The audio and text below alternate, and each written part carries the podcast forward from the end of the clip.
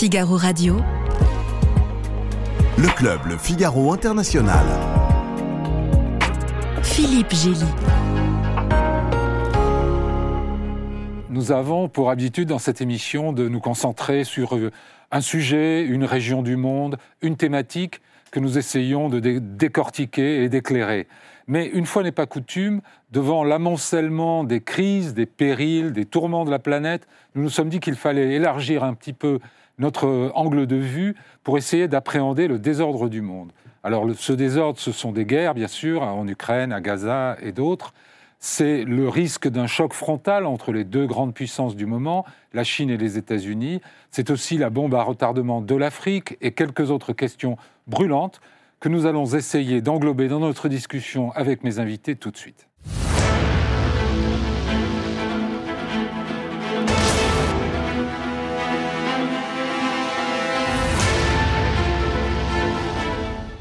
Bertrand Badi, merci d'être là. Vous êtes professeur émérite des universités à Sciences Po Paris, spécialiste de géopolitique et de la sociologie des relations internationales.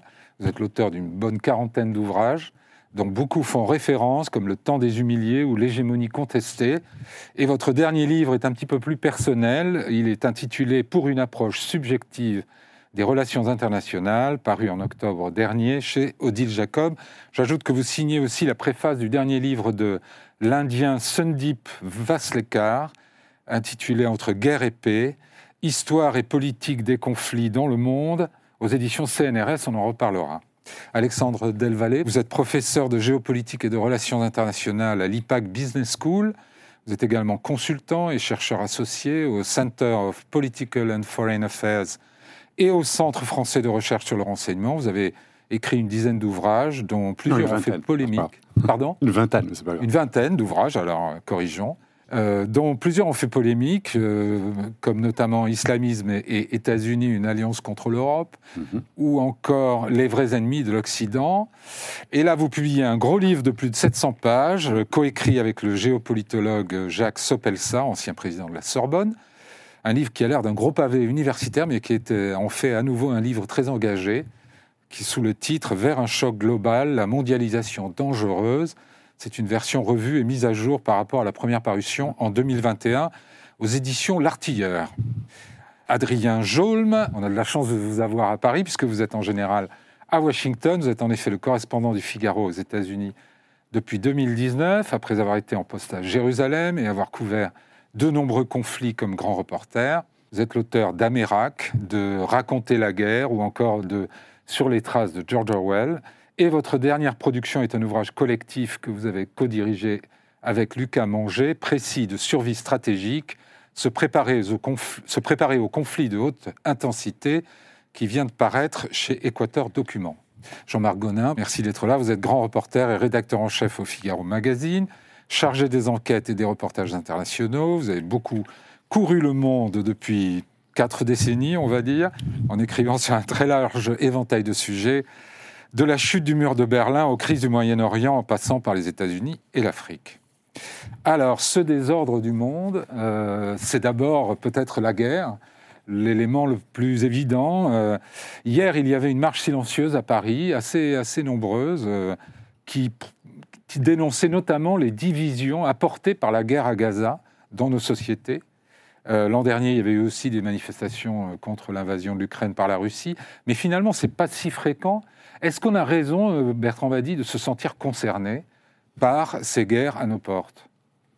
Oui, parce que on assiste avec la mondialisation notamment et euh, l'essor des techniques de communication, cette extraordinaire visibilité universelle du monde, à un phénomène nouveau sur le plan conflictuel qui est non pas la guerre mondiale, j'aime pas que l'on nous parle d'une troisième guerre mondiale tant le contexte est différent, mais peut-être avec le conflit russo-ukrainien à la première guerre mondialisée. Qu'est-ce que c'est qu'une guerre mondialisée? C'est une guerre qui touche immédiatement tout le monde, sans que pour autant les armées des 193 États membres des Nations Unies y soient directement engagées. Mhm. C'est une guerre aussi qui n'est plus seulement militaire, mais qui touche à tous les secteurs de l'activité humaine et sociale. Et peut-être découvrons-nous déjà avec le conflit russo-ukrainien, cette forme nouvelle de conflictualité. Alors, attention, une fois que l'on a dit ça, d'abord, euh, j'aime pas le mot désordre. Euh, le monde est, désordonné depuis toujours. Oui, peut-être, je serais très prudent, parce qu'il y a un aspect presque philosophique. Vous savez, ceux qui disent que les relations internationales sont anarchiques par nature. En fait, je n'en sais rien. Mais on a si, longtemps parlé d'ordre mondial que, ou d'ordre international. Et là aussi, c'était une illusion. C'est-à-dire, euh, si on regarde dans la bonne direction, on s'aperçoit que finalement, le monde n'est pas si désordonné. Tous les malheurs, toutes les souffrances, toutes les atrocités que l'on perçoit euh, s'inscrivaient déjà dans un cours euh, qui n'est pas très nouveau. Hein. Euh, et deuxièmement, c'est peut-être là que les choses me paraissent les plus importantes. les plus importantes. C'est-à-dire que euh, le monde, avec la mondialisation, avec quantité de paramètres, l'un dont on parle rarement, qui est la décolonisation, et les effets, je dirais, d'onde de la décolonisation, a, au fil du temps, depuis 1945, profondément changé. Et le hiatus, c'est que l'on continue à le regarder comme si c'était le monde d'hier. Hmm. On continue à employer un lexique qui est complètement périmé, qui ne veut plus rien dire. Le mot guerre lui-même n'a plus aujourd'hui le sens qu'il avait entre 1939 et 1945 ou a fortiori entre 1914 et 1918. Le mot paix n'a pas le même sens. C'est parce que la forme de la guerre a changé simplement ou pourquoi le, Alors, pense que pour les Ukrainiens ou pour les Gazaouis, vous le mot guerre a un sens. Vous mettez le doigt là où ça fait vraiment très très mal, c'est-à-dire que nous assistons à la banalisation de ces guerres qui n'opposent plus des États et des armées entre eux ou entre elles, mais à des guerres qui, d'une part, souvent opposent des États à des organisations non étatiques, ce qui a pour effet de mêler de façon intime et extrêmement douloureuse les populations civiles et euh, les populations militaires, je mhm. dirais, et qui a pour effet aussi de rendre le facteur social beaucoup plus déterminant dans euh, le déclenchement et la conduite de ces conflits que euh, le facteur stratégique. C'est la raison pour laquelle je ne crois plus en la géopolitique. C'est-à-dire, ça, veut dire, regardez le conflit israélo-palestinien aujourd'hui. Regardons-le, oui. Euh, regardons-le en face, qu'est-ce que c'est? Il dépend non pas tant des stratèges, les stratèges ont été très réactifs dans ce conflit après les atrocités du 7 octobre. Il dépend je dirais, de la tectonique des sociétés, de la sensibilité, de la réaction sociale, de, quelque chose qui me paraît être au centre de l'analyse des relations internationales, qui est l'identification des uns et des autres, des individus, des sociétés, des peuples au conflit tel qu'il a lieu. L'avenir de ce conflit à Gaza, c'est quel va être le type d'identification des Gazaouis à Hamas mhm. Quelle va être l'identification des Palestiniens non gazaouis à la cause gazaoui? Quelle va être l'identification des opinions arabes à la cause palestinienne? Mhm. Quelle va être l'identification des populations musulmanes à la cause arabo-palestinienne? Quelle va être l'identification de nous autres individus que nous sommes, 8 milliards d'individus, à un conflit dont je vous disais tout à l'heure qu'il nous touche tous? Ça, euh, le stratège, il ne peut pas le dire. Hmm. Et donc, on est dans une situation de très grande incertitude et on traduit, parce que c'est facile, euh, je ne parle pas de vous, bien entendu, incertitude par désordre. en fait, euh, c'est euh, nous entrons dans une complexité. Il faut de nouveaux mots pour désigner de nouveaux processus. Et il faut beaucoup de modestie pour essayer justement de regarder cette complexité. Alexandre Delvalle, vous partagez ce point de vue ou... Euh euh, Surtout, moi, ce que je constate, c'est que, pour répondre à la question initiale, ce n'est pas le retour de la guerre. C'est le retour d'une guerre qui, depuis les années 2000, ne s'appelait pas guerre quand c'était les Occidentaux, mais qui s'appelle guerre et qui est le fait des méchants quand ce n'est pas des Occidentaux. Rappelons-nous euh, la guerre du Kosovo, qui était illégale, qui était une opération de déstabilisation de l'ex-Yougoslavie. La guerre de l'OTAN au Kosovo. La guerre de l'OTAN contre le Kosovo, qu'on appelait guerre humanitaire. Certains parlaient d'intervention humanitaire. On bombardait les gens par amour pour eux. Mhm. Rappelez-vous Kouchner, c'est pour le bien des, gens d'ex-Yougoslavie qu'on a complètement déstabilisé l'ex-Yougoslavie. Après, il y a eu la guerre de 2003 en, Irak, ça là aussi c'était des dommages collatéraux, un million de morts, c'est des dommages collatéraux. Donc euh, c'est pas le retour de la guerre, moi ce que je constate c'est que les Occidentaux appellent guerre quand c'est pas eux qui l'amènent, mais par contre, quand, quand, sont eux, quand ce sont eux, ben, ils font comme les Russes. Les, Russes ne parlent pas de guerre, d'opération spéciale. Nous, on parlait d'intervention humanitaire. Mmh. Donc finalement, quelle est la différence? Elle n'est pas si énorme que ça, et c'est le thème de mon livre avec Jacques Sopelsa. Nous faisons un petit peu le tour de tous les conflits. En fait, c'est le retour d'une guerre qui est une, qui est, ou de, de, conflictualité qui veut protester contre un ordre international qui est en fait un ordre international occidentalo-centré. C'est ce qu'a dit Biden. Biden n'a pas menti quand il y a eu cette guerre en Ukraine. Il a dit ils veulent défier l'ordre international libéral. Il manquait juste le mot américain ou occidental. C'est-à-dire c'est aujourd'hui, il y a un défi majeur contre l'ordre international occidental qui n'a pas accepté de partager le gâteau, qui n'a pas voulu réformer l'ONU. L'ONU, franchement, l'Inde pourrait être membre du mmh. Conseil permanent de sécurité. Ce serait quand même assez normal. Ou le Brésil. Non ceux, qui sont dans le statu quo depuis 1945 n'ont pas jugé utile, et ce n'est pas leur intérêt, de, partager ce gâteau. Et Wilfredo Pareto, le grand économiste hein, et, politologue, a bien montré que quand il n'y a pas de circulation des élites, quand il n'y a pas de partage du gâteau, eh bien, il y a un clash, ou plutôt en français, il y a un conflit. C'est ce qui se passe aujourd'hui, c'est la révolte du monde non occidentalo-centré. Et nous, là, on pense que vraiment, c'est le retour de la guerre. C'est horrible, parce que ce pas des guerres que nous avons menées pour le droit humanitaire, pour le droit international mm. ou pour le bien. Et bien sûr, ce ne sont pas des dommages collatéraux, puisque les méchants, eux, ils font des crimes contre l'humanité. C'est ça qui est intéressant à décrypter d'un point de vue géopolitique. Adrien Jaune, sur ce qui se passe à Gaza en ce moment, euh, les Israéliens sont considérés comme faisant partie de l'Ouest global, disons. Et justement, pèse sur eux l'accusation implicite ou explicite de commettre des crimes euh, de guerre et des crimes contre l'humanité sur une population civile. Oui, la définition de crime contre le crime de guerre, elle est assez claire, puisque c'est les conventions de Genève de 1949 qui définissent ça. Donc, si vous installez des, installations militaires dans un hôpital ou euh, à proximité d'une zone qui, hmm. avec des populations civiles, vous euh, commettez un crime de guerre. Et si vous bombardez sciemment euh, des objectifs avec pour objectif de tuer des civils, vous commettez un crime de guerre. Donc ça, c'est assez clair. Vous connaissez comme moi le conflit israélo-palestinien.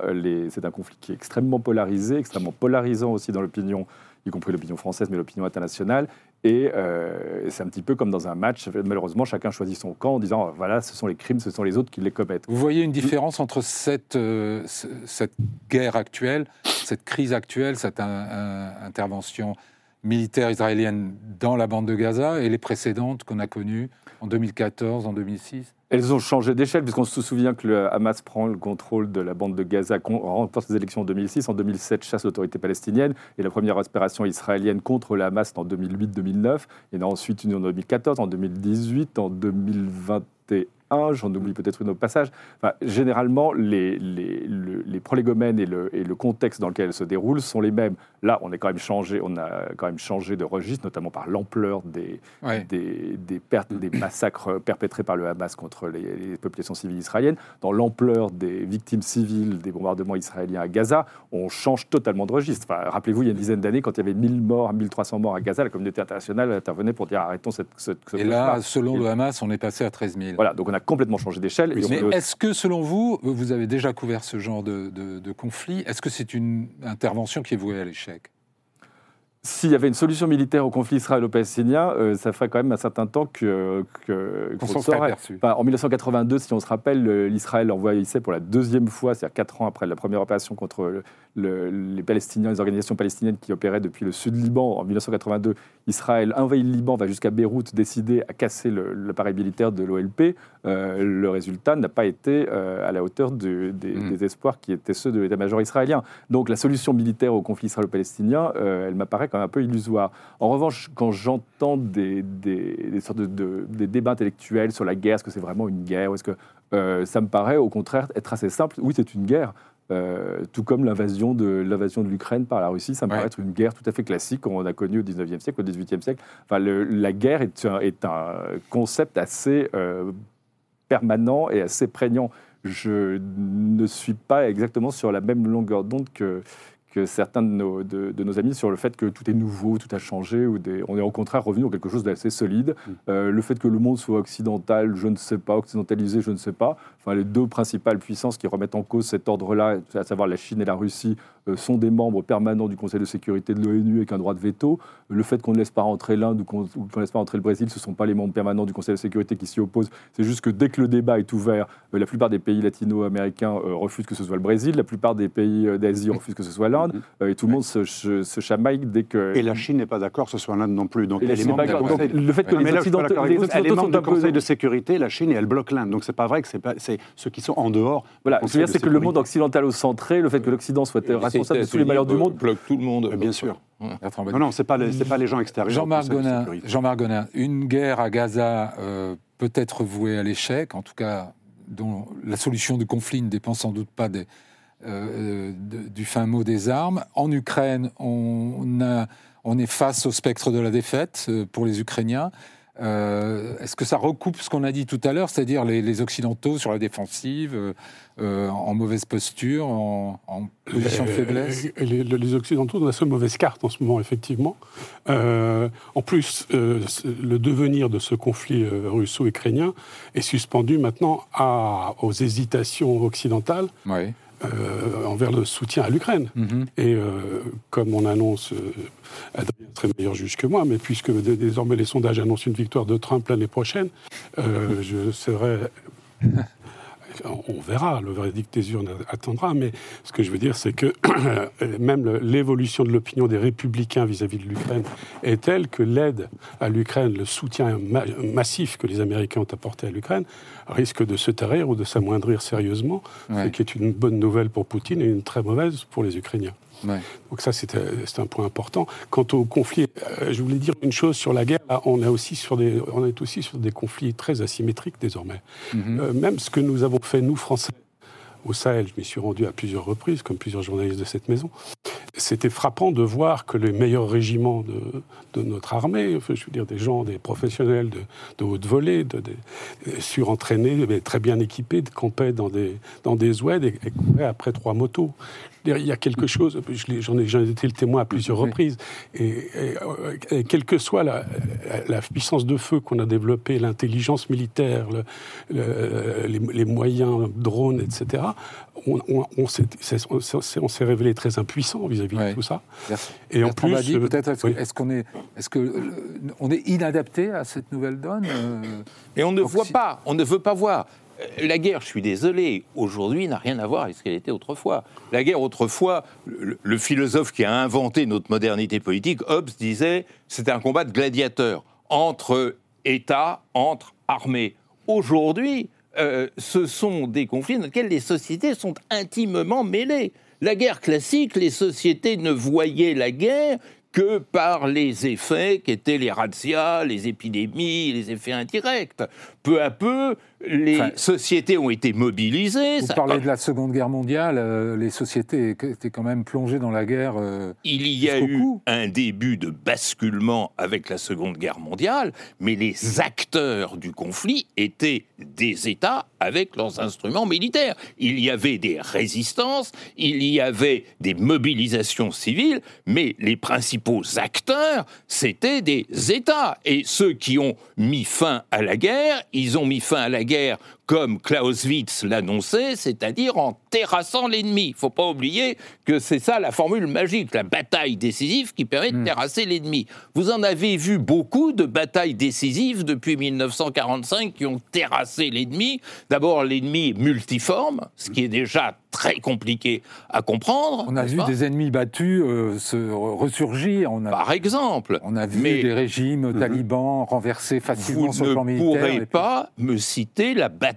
décisive qui était l'art de la guerre. On remet à Adrien Autrefois. Non, mais euh, deux exemples.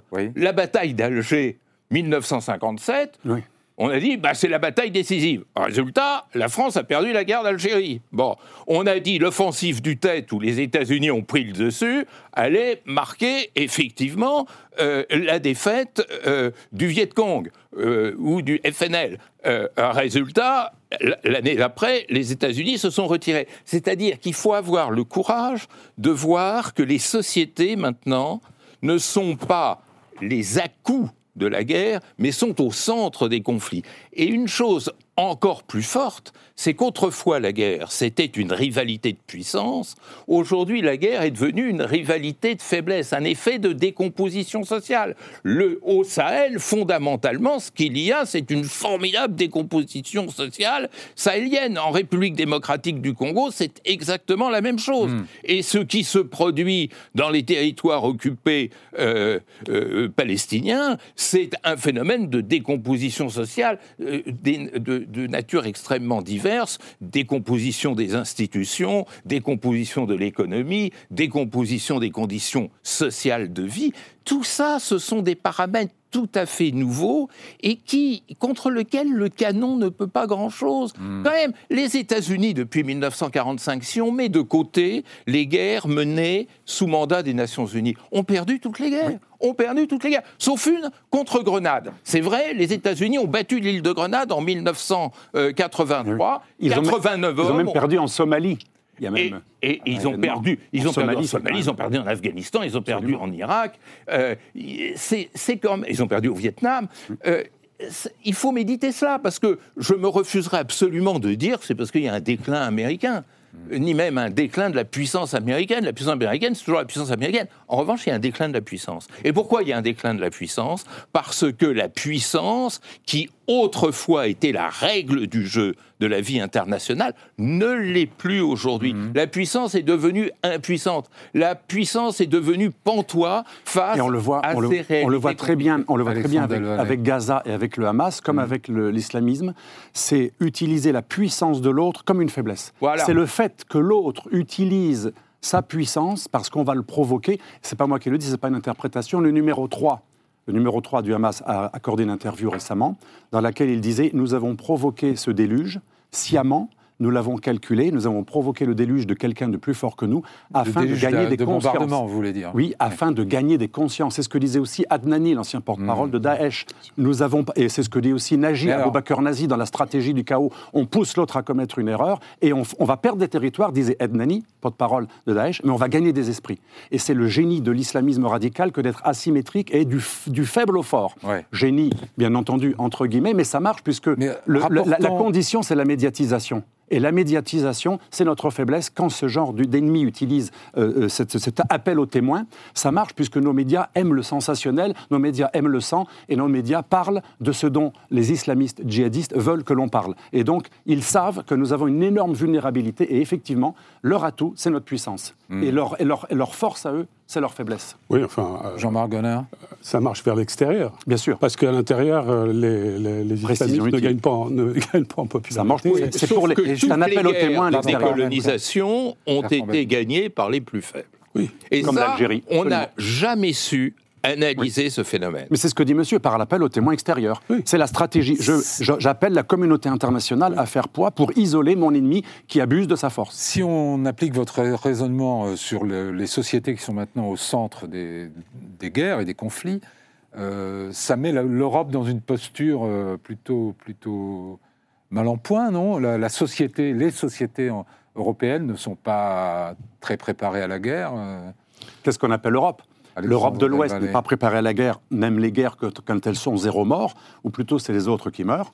Mais l'Europe de l'Est est différent. C'est pour ça que moi j'annonçais avec le général Gallois il y a 30 ans que l'élargissement de l'OTAN et de l'Union européenne vers l'Est, ce serait de manière certaine, évidente, aller vers la guerre, puisque Hmm. l'Europe de l'Est n'a pas du tout la même histoire que l'Europe de l'Ouest. Et l'Europe de l'Est Oui. est extrêmement conflictuelle. Vous généralisez un peu là, mais dans le Non, livre, c'est essentiellement quand même la Russie qui a raison pour vous. Non, non, pas du tout. Non, non, pas Mm. du tout. Non, non, ça c'est de la généralisation, pas du tout. Non, euh, on- du début à la fin du livre, on condamne les puissances révisionnistes.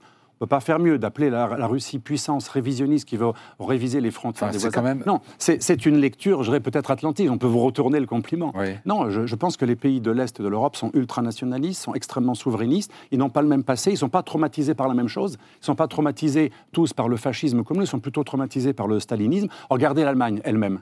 Où, où est-ce qu'il y a des nazis en Allemagne? Dans la partie Est. C'est pas pour accuser les, les- les gens de l'Europe de l'Est, bien entendu, mais en, en Europe de l'Est, il y a beaucoup moins de complexes vis-à-vis de l'identité, de l'ultranationalisme, voire même du racisme. Donc, il n'y a, il y a pas une Europe. Il y a une Europe de l'Ouest qui aime pas avoir de morts, et qui, qui aime les guerres que quand elles sont humanitaires avec des proxys qui meurent pour nous. Par contre, l'Europe de l'Est, comme la Russie, l'Ukraine et même la Pologne, elle est prête à se battre, la Pologne. La Pologne est prête à, à perdre 100 000 habitants, pas du tout la France. Donc je pense qu'il n'y a pas une Europe. Il y a au moins deux grandes Europes, et à l'intérieur de ces Europes, il y a, même en Europe de l'Est, il y a les Hongrois qui ne sont pas du tout d'accord Oui. avec les Polonais, et nous... Jean-Marc Gonin sur l'Europe de les- l'Est, que vous connaissez bien. Euh, oui, euh, je veux dire quand même que y- y a- c'est aussi une scorie de- de- du communisme qui a, fait du, un internationalisme euh, fallacieux euh, régner tout ça là-bas. Et donc, euh, derrière, on a cru que la démocratie l'emporterait. En fait, le nationalisme là, Bien a, sûr. a été beaucoup plus fort. Quant à leur préparation à la guerre, je pense que euh, ce ne sont pas des armées très puissantes. Ils n'ont pas beaucoup investi non plus dans leur. Sauf dans la leur Pologne armement. qui va Sauf devenir la la Pologne, grande armée bien entendu. Mais bon, la Pologne, c'est tout un, un ça fait des siècles, Pologne et Russie, que, Mm. que ces gens-là euh, s'arment et se, et se regardent en chien de faïence. Donc, Ouais. euh, c'est une évidence. Mais euh, quant à l'Europe de l'Ouest, elle a surtout été paresseuse ces dernières années. Le, le parapluie de l'OTAN a fait que, ma foi, euh, les Américains assuraient la défense. Mm. Et en plus, ils y trouvaient leur intérêt, parce que quand on nous parle du burden sharing, le, le- le complexe militaro-industriel américain, il y a trouvé Partage du compte fardeau. partage du fardeau, oui. Mais euh, il se trouve quand même que les- les- on vend beaucoup plus de F-16 que de- que d'avions euh, suédois, français ou autres, euh, et que la- l'économie américaine s'y retrouve. Mais c'est vrai que quand on voit l'Allemagne qui avait quasiment renoncé, je me souviens quand j'étais correspondant en Allemagne, on m'a parlé d'une d'une société post-nationale, et c'était pas n'importe qui, c'était le directeur politique du ministère des Affaires étrangères. Donc l'idée de faire la guerre là-dedans était mais vraiment recluse et, et- et- et très lointaine. Ouais. On était dans une, dans une espèce de paix éternelle assurée par euh, l'économie sociale de marché, euh, le commerce international, et l'idée de- d'avoir des chars et des avions pour défendre ses frontières était Ouais. totalement dissipée. Cette illusion est passée. Euh, vous vouliez ajouter un mot, Bertrand Badi Ah, J'allais dire un gros mot, mais je veux dire par là un, un mot Pas trop long parce qu'on va passer au, euh, Oui, oui. Non, mais ce que je veux dire, c'est que je crois qu'effectivement, il y a eu une formidable paresse internationale euh, des Européens et du monde occidental en général. Et les symptômes de cette paresse internationale sont de trois ordres. Premièrement, une cécité devant le fait qu'on n'a pas vu qu'on n'était plus seul au monde, qu'il y avait un monde avec une pluralité de cultures, de perception, de réception, de compréhension. Et euh, attaché à cette vision hiérarchique du monde, on a cru que bah, les autres allaient finir par s'aligner. C'est ce qu'on appelait le développementalisme. Ça, ça a été la première cécité. La deuxième cécité, c'est que l'on n'a pas vu monter euh, les, je dirais, la grammaire intime de la mondialisation.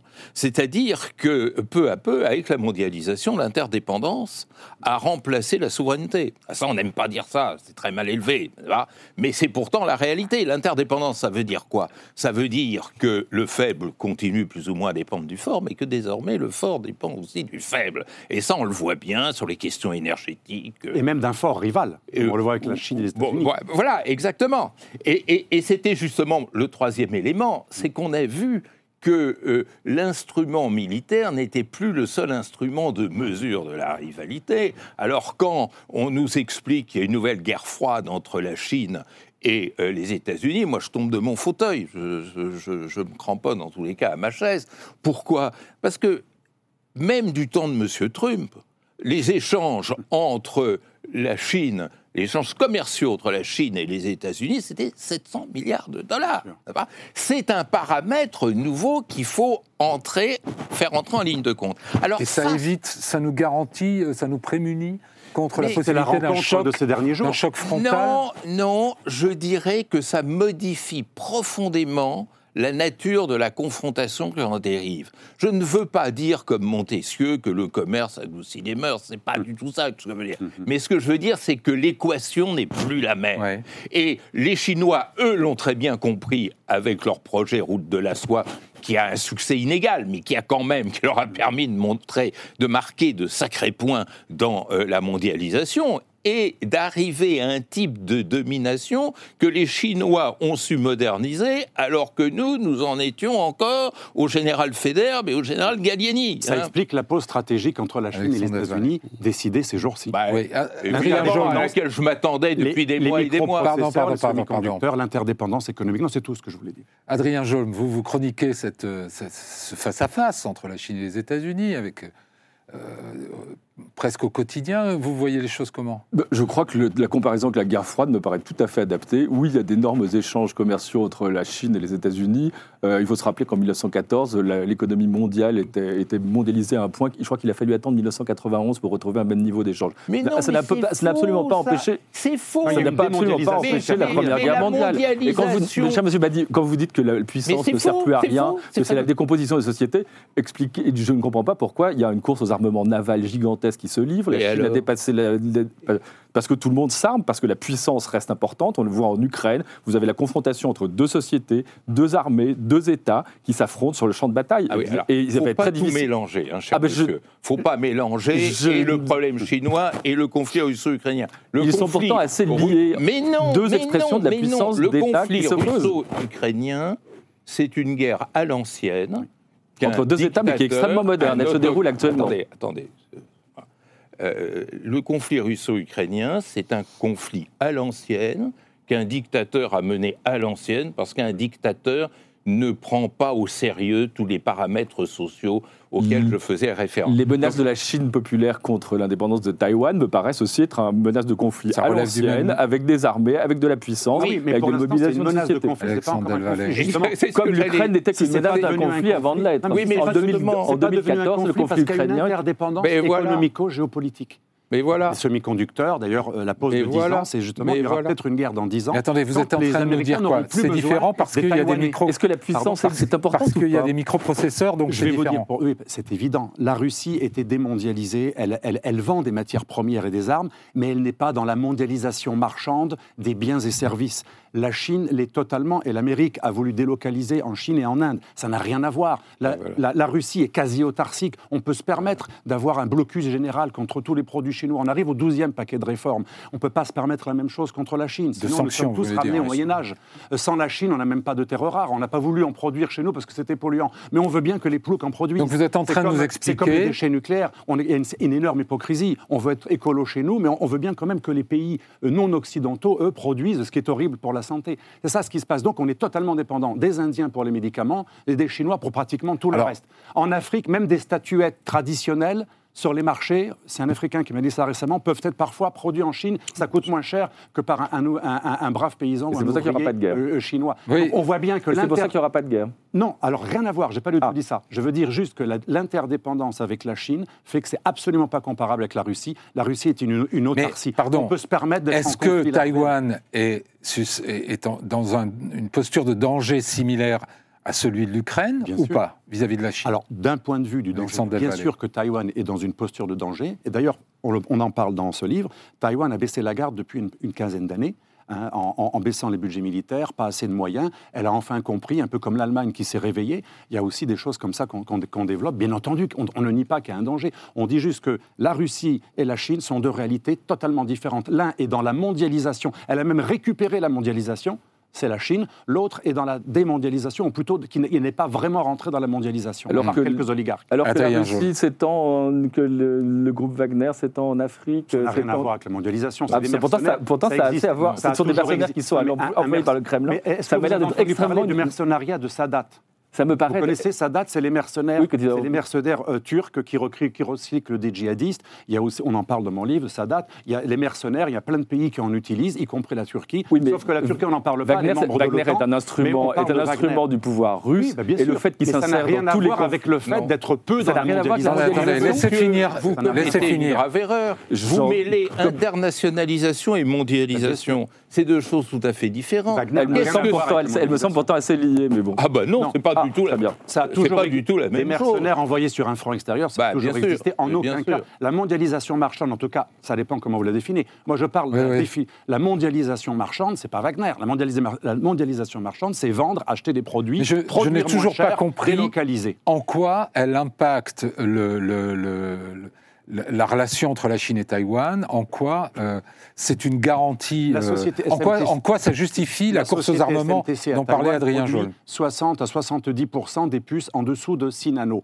Et tout le monde dépend de Taïwan, y compris les Américains, y compris euh, les, les, les, les Nous Russes. savons ça, mais Donc, c'est ça que je ça n'empêche pas la course aux armements actuelle. Bien sûr, ça n'empêche Et comment Oui, elle s'inscrit dans votre schéma? il pas. faut l'interpréter. Bon, vous savez, moi, je fais un métier où je n'écris jamais d'horoscope, c'est-à-dire, euh, d'ailleurs je ne suis pas bon en matière d'horoscope, c'est-à-dire je ne sais pas s'il va y avoir une guerre demain, après-demain, dans 10 ans, dans 20 ans, entre la Chine et Taïwan, et je n'oserais jamais répondre à cette question parce que nous en sommes incapable. Simplement, j'essaye, moi, d'interpréter les faits tels qu'ils sont révélés. Pas tels que nos fantasmes les imaginent, mais tels qu'ils sont révélés. Il y a une chose qui est très intéressante, euh, c'est de voir, premièrement, et là je rejoins ce que vous disiez tout à l'heure, la Chine a su capter la mondialisation pour la dominer. Mhm. Et pourquoi a-t-elle réussi à la dominer? Parce que la Chine, qui n'appartenait pas à l'ancien jeu international, avait toute l'attitude pour faire de la mondialisation ce dont elle avait besoin pour s'accomplir. Et ça a marché. Et, également l'avidité de nos multinationales qui voulaient produire moins cher. et, exactement. Ce qui veut dire une chose qu'il faut quand même avoir en tête, c'est que dès qu'il y a un conflit en Afrique, les Occidentaux se précipitent pour y participer. Et vous avez raison de dire que la Russie, euh, de différentes façons, y participe également. La Chine, toujours très, très, très en retrait. Des conflits africains, des conflits moyen-orientaux, etc. Alors, c'est vrai qu'il y a une différence avec ce qui se passe en Asie orientale. Pourquoi? Parce que la Chine est un empire, a toujours été un empire, et considère qu'elle est euh, la maîtresse de ce jeu euh, euh, est-asiatique, qu'elle entend contrôler la mer de Chine, qu'elle déploie des moyens militaires qui sont aussi... par exemple. Pardon Des moyens de puissance, par exemple. Des moyens de puissance, ah mais bien entendu. Et alors, ils n'ont pas disparu, et alors, comme je le disais tout à l'heure. Et j'ai jamais dit que les moyens de puissance avaient disparu. On était rentré dans une sorte de décomposition. il, faut, il faut suivre. Il faut suivre. ce que je fais depuis le début. Pardon, pardon, pardon, prendre des notes. Ça, c'est le, hein ce que je fais depuis le début de cette Le professeur qui, ah retrouve ses réflexes. J'ai pas dit que donner... qui, qui aurait la stupidité de dire que la puissance a disparu? Je dis que la capacité de la puissance a disparu. Ce qui est tout à fait différent. La puissance, elle continue à se marquer partout. Et vu le budget militaire des États-Unis, nous n'avons absolument aucun doute là-dessus. Maintenant, Mais la question qui se pose, c'est est-ce qu'elle est capable d'arriver à un résultat? Donnez-moi un exemple où la capacité de la puissance est probante. L'Afghanistan est la meilleure démonstration. Bah, le 3 000 milliards de dollars, 20 euh, ans plus tard, c'est le retour à la case départ et les talibans. Jean-Marc Jean pardon, pardon, pardon. avec la France et le G5. Pardon, messieurs. Un mot sur la Chine, c'est juste une, euh, ce n'est peut-être qu'une nuance, mais euh, euh, j'ai l'impression que parce qu'il y a eu ce sommet de la semaine dernière, ça y est, embrassons-nous Folleville, la réconciliation américano-chinoise a, eu lieu et s'est produite. moi, je serais, je serais plus prudent sur, en cette matière parce que du point de vue intérieur de la Chine, tout le monde remarque qu'il y a eu un durcissement réel du régime, une réidéologisation du parti, et que euh, Xi Jinping lui-même a des phrases beaucoup plus belliqueuses, qui ne sont pas des fantasmes, bien, mais c'est bien ce qu'il dit sur Taïwan à tous les tout propos, et que euh, cette, ces intentions belliqueuses ne sont pas démenties, qu'il y a des manœuvres chinoises de plus en plus importantes autour de Taïwan. Il, faut, il, existe une vidéo sur Twitter où on voit euh, Anthony Blinken décomposé, presque, enfin non, il il garde quand même son compte à soi, mais on voit que beaucoup d'efforts euh, diplomatiques ont été ruinés en un mot.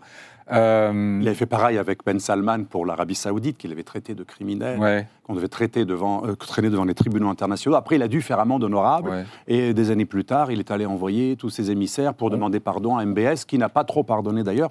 Le problème, c'est qu'après, il n'assume pas tout à fait. Quand il a besoin de changer de stratégie, après, il est un peu prisonnier de son verbe euh, moralisateur à usage interne électoral, bien entendu. C'est, c'est la mairie. En l'occurrence, Adrien, vous l'interprétez comme ça aussi C'est parce que les journalistes lui ont dit, euh, en gros, euh, vous avez rencontré Xi Jinping, est-ce que vous vous couchez maintenant et vous dites plus qu'il est méchant on peut interpréter ça comme on veut. Simplement, d'abord à l'époque où le prédécesseur de M. Biden était à la Maison Blanche, il était aussi coutumier de mettre les pieds dans le plat en annonçant une évidence. Et ce que dit Donald Trump, ce que dit Donald Trump, ce que dit Joe Biden n'est pas faux. Euh, quand vous êtes le secrétaire général du Parti communiste chinois, vous avez exercé une forme de pouvoir qui s'apparente à une dictature. Alors est-ce qu'il fallait le dire à ce moment-là? J'en sais rien. Mais par exemple, Joe Biden est le premier président américain qui, à quatre reprises depuis son entrée en fonction, a annoncé officiellement que les États-Unis soutiendraient Taïwan en cas d'invasion chinoise. Le département d'État est passé derrière, comme vous l'expliquiez, en rétropédalant, en disant non, il n'a pas vraiment voulu dire ça. Il le dit quatre fois. Donc est-ce que ce sont vraiment des lapsus lingués ou est-ce que ce sont, euh, est-ce que c'est quand même une, une avis, il faut, moi, ma position, Taïwanais peuvent généralement, sur- il faut toujours faire prêter attention à ce que les gens disent. Très souvent, ils disent ce qu'ils font et font ce qu'ils disent. Poutine a annoncé ses intentions avec l'Ukraine. Euh, le président chinois Xi Jinping annonce ses intentions avec Ouais. Taïwan. Euh, très souvent, la vérité est en fait assez euh, Un- euh, Mais Il y a, visible. il y a une Un énorme mot, différence, euh, très rapidement, une Oui. énorme différence quand on parle dans le livre. oui. Taïwan, la Chine a obtenu depuis des années, depuis la guerre froide, le retrait de nos ambassades. Il reste trois ou quatre pays dans le monde qui reconnaissent Taïwan. Mm. Donc c'est ça, ça c'est le jeu de Go. La Chine, elle ne fait pas une attaque frontale. Elle a déjà préparé la légitimité de son action, puisque nous-mêmes avons reconnu qu'il y a une seule Chine. Grande différence avec la Russie qui avait reconnu les frontières de l'Ukraine. C'est une différence parmi d'autres dans ces deux conflits. Donc Ouais, la oui. Chine, moi je pense qu'elle ne fera pas la guerre. Elle, elle attendra que ça tombe comme un petit feu. Elle va dissuader, elle va menacer, mais euh, elle n'a même pas besoin de faire la guerre puisque d'un point de vue du droit international, Taïwan, c'est déjà la Chine. Nous l'avons reconnu puisque nos reconnaissances sont officieuses. Nous n'avons que des reconnaissances Vous voyez officieuses. plus un processus à la Hong Kong où on, C'est les jeux de Go, le jeu de Go les- en, en Chine, c'est vaincre l'adversaire, alors que l'adversaire n'a même pas vraiment compris qu'il était déjà vaincu. Alors que nous, c'est les échecs, c'est Poutine, c'est euh, c'est- c'est- c'est droit au but, on va, Bon. on va vaincre l'autre en l'écrasant. Et c'est pour ça que la Chine a une longueur d'avance en stratégie asymétrique. Quand Oui, Xi Jinping dit euh, nous n'excluons pas l'usage de la force pour réunifier euh, Taïwan avec la mère patrie, Oui. euh, il faut quand même prendre au sérieux ce qu'il dit. Et quand les Américains disent on, va, on participera à la défense de Taïwan en cas d'invasion, Mhm. peut-être que personnellement je prends plutôt pour. euh, J'écoute attentivement ce que disent les, Sauf uns et les comme, autres. dit- comme- comme disent les animateurs de la Cosa Nostra, une menace, c'est pas pareil que l'assassinat. L'assassinat, on n'a pas besoin de, de- de prévenir. La menace, c'est pour que l'autre ait peur et qu'il euh, plie. Et donc, C'est moi, vrai. je ne confonds pas une représentation, comme on dit en géopolitique, une annonce, avec la chose. D'accord. C'est moi, c'est que je- Venons-en à notre- non, non, 2022. Oui, quand même, quand même. Juste un mot, un mot oui, très oui, court. oui, un mot. Moi, je ne veux pas faire de prévision, je ne sais pas ce qui se passera, s'il y a une guerre ou pas, c'est n'est pas mon, mon métier de toute façon, mais il y a deux paramètres. N'oubliez pas que 50% des investissements, des investissements taïwanais se font sur la Chine Oui. continentale. Ça, c'est quand même un paramètre qui peut provoquer une intégration par le jeu économique sans qu'il soit nécessaire de lever le petit doigt. Et l'autre élément, relisez Shunju, parce que je suis désolé, la table de chevet de M. Xi Jinping, c'est pas Clausewitz, c'est Shunju. Absolument. Et Shunju qui dit la meilleure des guerres, c'est celle qu'on gagne sans la faire. Ouais. Bon. Sans tirer balles du euh, fourreau. C'était plutôt Deng Xiaoping, ça. Eh ben, Et les Chinois achètent les ingénieurs spécialistes des, de la, de- des nano-processeurs. Ok. Euh, dans tout ce que nous avons dit jusqu'ici, euh, beaucoup d'éléments euh, asymétriques, le rôle des sociétés, etc. Est-ce que justement à tous ces titres-là, c'est pas l'Afrique qui est le potentiel de déstabilisation finalement le plus grand? Problème démographique, problème de pauvreté, problème d'exode, d'émigration? Mais vous avez tout à fait raison. Euh, alors, démographie, on sait qu'à la fin de ce siècle, l'Afrique sera 40% de l'humanité.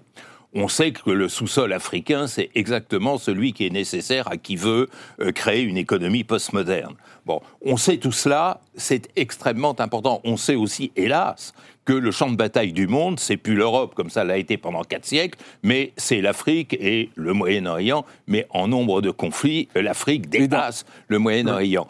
Vous Et- appelez ça les cratères du monde dans, votre, du dans monde. votre préface Ah, de. Merci d'avoir lu euh, aussi attentivement. Oui, oui, effectivement.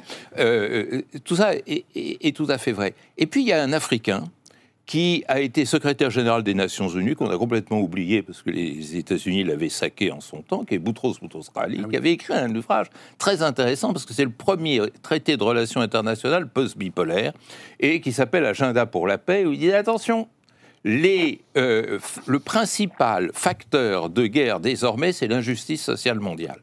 C'est-à-dire, effectivement, il ne faut pas oublier une chose, euh, PIB par habitant et par an en République centrafricaine, 600 dollars, au Luxembourg, 120 000 dollars. Bon, ça, dans un système mondialisé, ça crée des tensions, surtout que tout ça est aggravé par l'extrême visibilité. Autrefois, le pauvre mourait sans savoir qu'il existait des riches sur Terre. Maintenant, le pauvre, il meurt en sachant qu'il existe des riches sur Terre.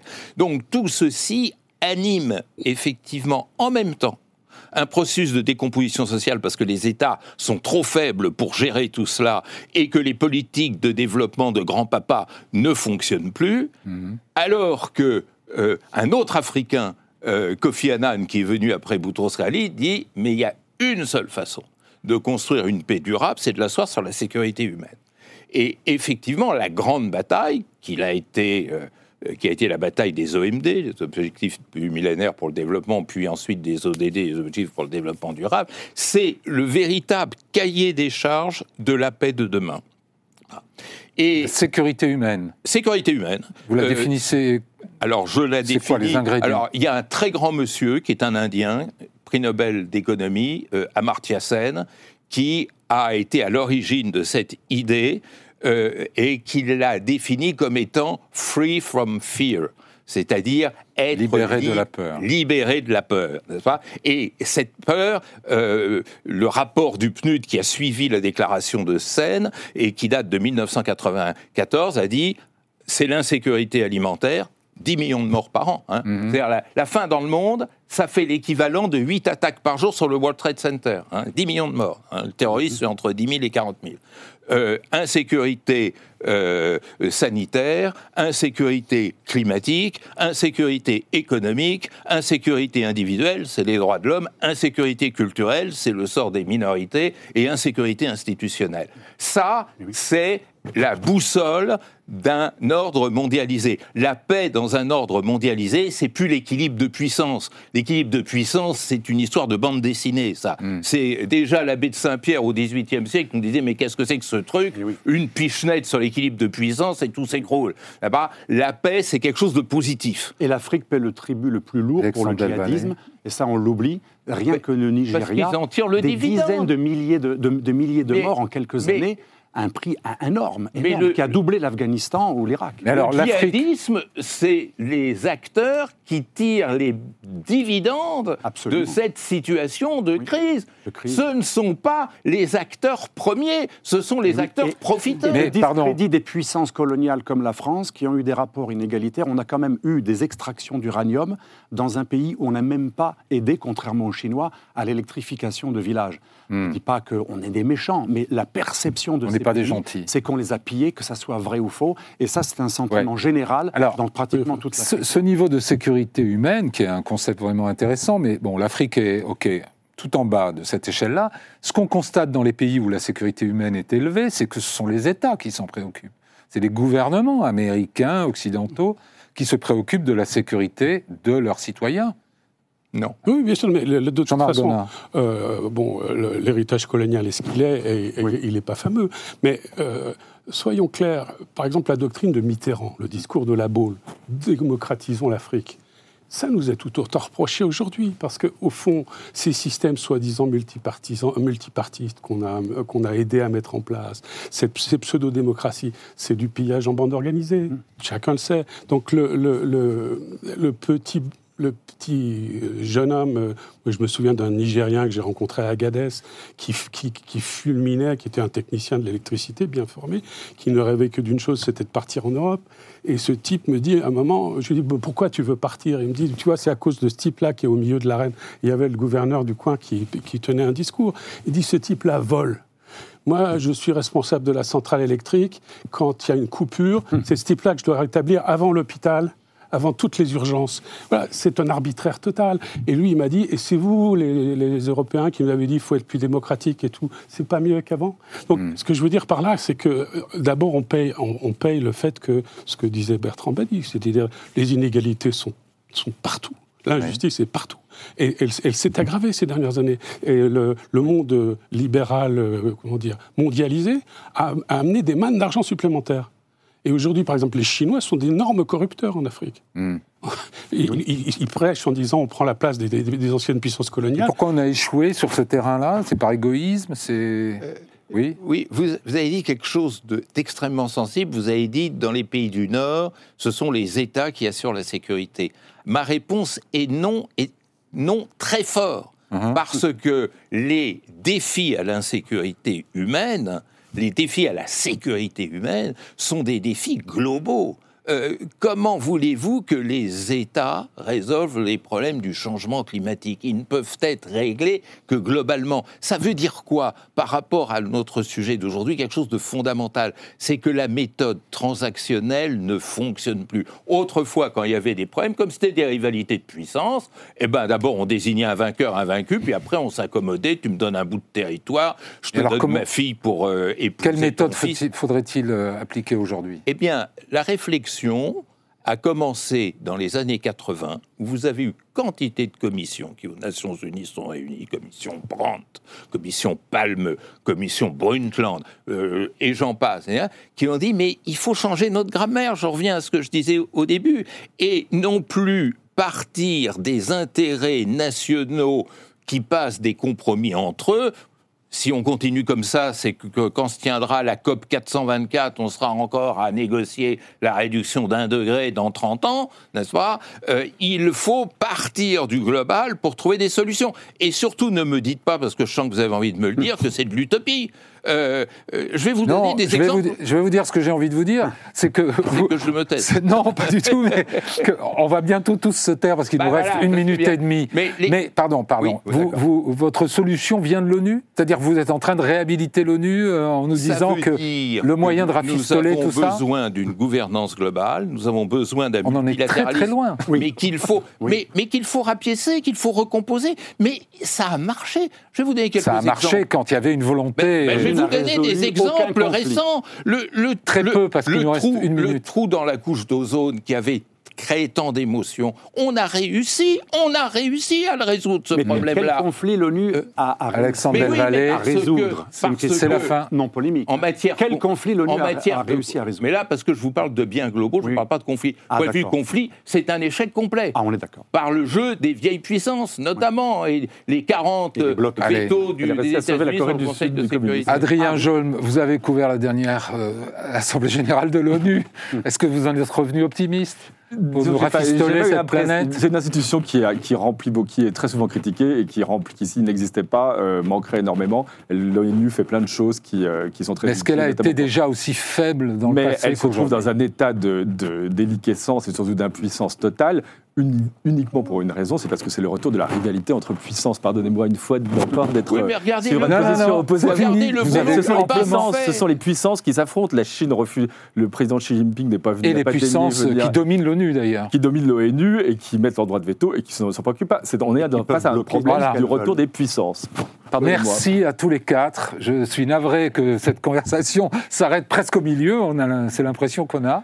Euh, le sujet n'est pas épuisé. En tout cas, merci beaucoup à tous les quatre de vos contributions. Pour ma part, je vous retrouve la semaine prochaine. Bonne semaine à tous.